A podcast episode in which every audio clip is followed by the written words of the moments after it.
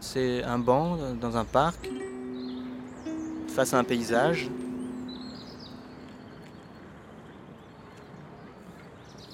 Quand on est assis sur le banc, les deux haut-parleurs sont dans notre dos.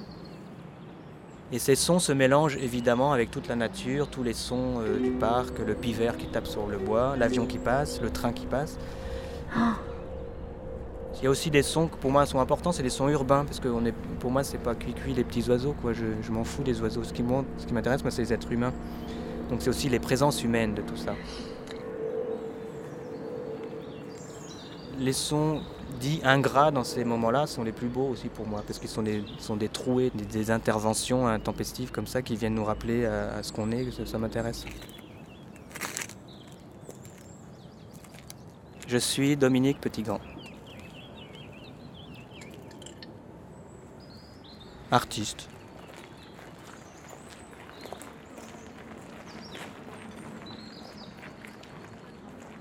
Au cours d'un enregistrement d'un film de Godard, un avion passe et, l'ingénieur du son dit il faut arrêter, l'avion passe. Et Godard dit non, surtout pas, n'arrête pas, ça marquera l'époque. Donc cette remarque-là de Godard a, initié euh, par Antoine à cette idée de, de l'inscription sonore et de faire un travail avec ça. Avec ce réel, ce présent qu'on enregistre, qu'on capte. Parce que malgré tout, c'est ça quoi, ce qu'on fait. On capte des instants. Donc tout, tout ce qu'on capte, malgré tout, peut-être indésirable parce qu'on ne l'avait pas projeté, ben c'est un accident toujours à accueillir. C'est ça l'écoute pour moi en fait. C'est toujours accueillir ce qu'on n'avait pas prévu.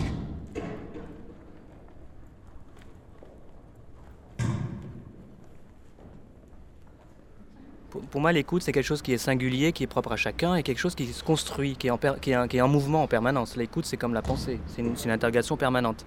Mais il faut qu'il y ait un début, il faut qu'il y ait un déclencheur. Le problème dans l'espace public, c'est que je ne peux pas avoir de déclencheur.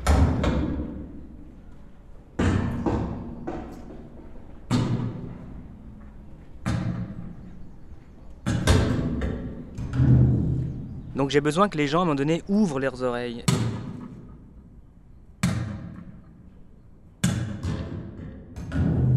La question politique dans l'espace public, c'est aussi de dire je ne, je ne, veux pas utiliser les systèmes de diffusion mis en place et qui existent déjà, à travers les haut-parleurs euh, en haut dans les arbres ou sur les places publiques, qui sont là plutôt pour diffuser des annonces ou des informations, qui est un peu la voix du pouvoir.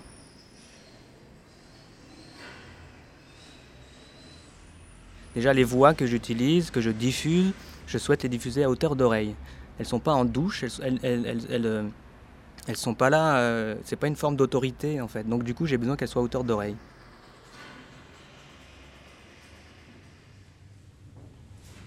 Tu es privé de tout ce que t'aimes Comment ça Tout ce que t'aimes, oui.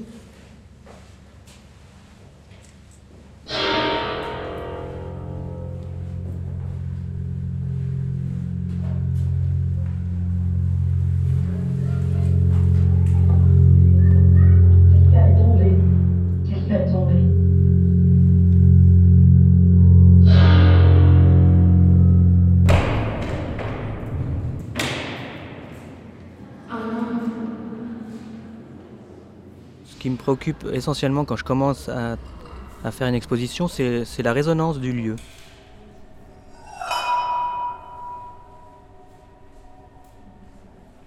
Quand on est quelque part, qu'est-ce qu'on entend dans ce lieu?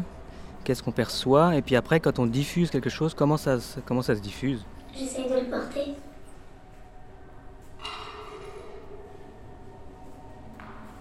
Je le traîne par les pieds.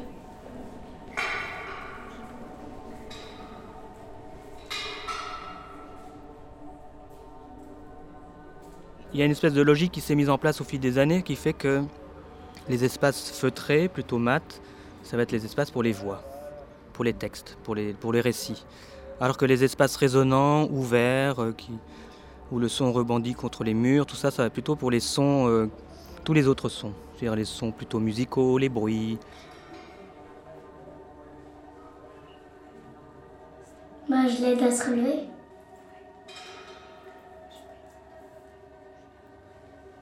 Les voix qui parlent, pour moi, sont des figures, alors que les, sons plutôt musicaux créent plutôt des volumes. duquel on rentre, duquel on sort. Alors qu'une voix, c'est plutôt un point dans l'espace.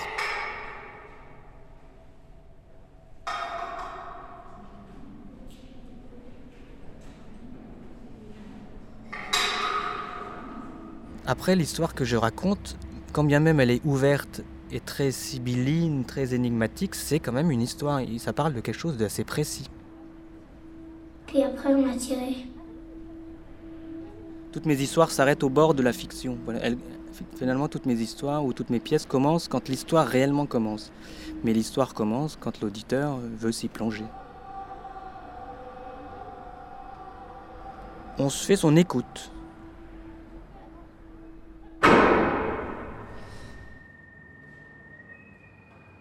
C'est surtout le, goût du sang que je me souviens.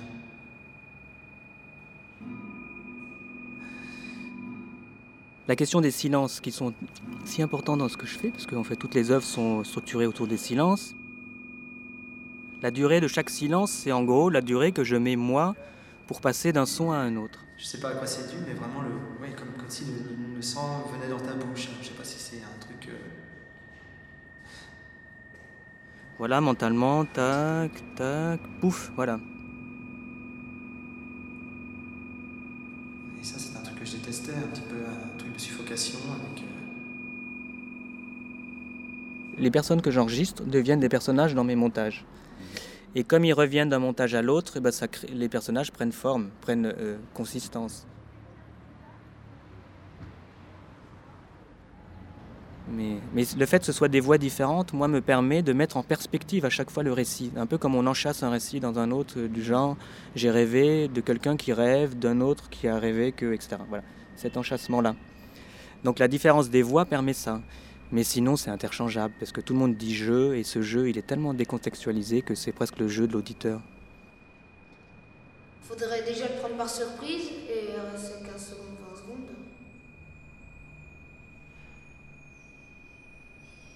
Je souhaite que chacune de mes pièces soit une autobiographie pour chaque auditeur, ça c'est évident. Et je pense que ça le devient. Et, mais ça le devient par un travail qui est celui surtout de la soustraction, de, du montage, du silence, etc. C'est d'arriver à une forme qui permette ça. Parce que par surprise, il n'y a pas le temps de prendre son souffle.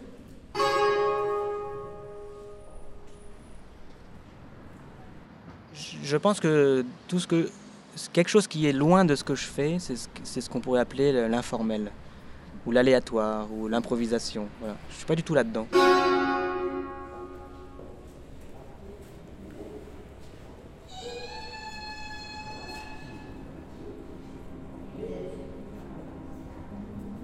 Comment créer la liberté avec une forme qui s'affirme en tant que telle? Et qui est affirmée, qui est structurée, qui est architecturée. C'est, pour moi, c'est ça l'enjeu de l'art, en gros. Voilà, c'est de, circuler entre ces deux, euh, impossibles et de faire bloc avec ça.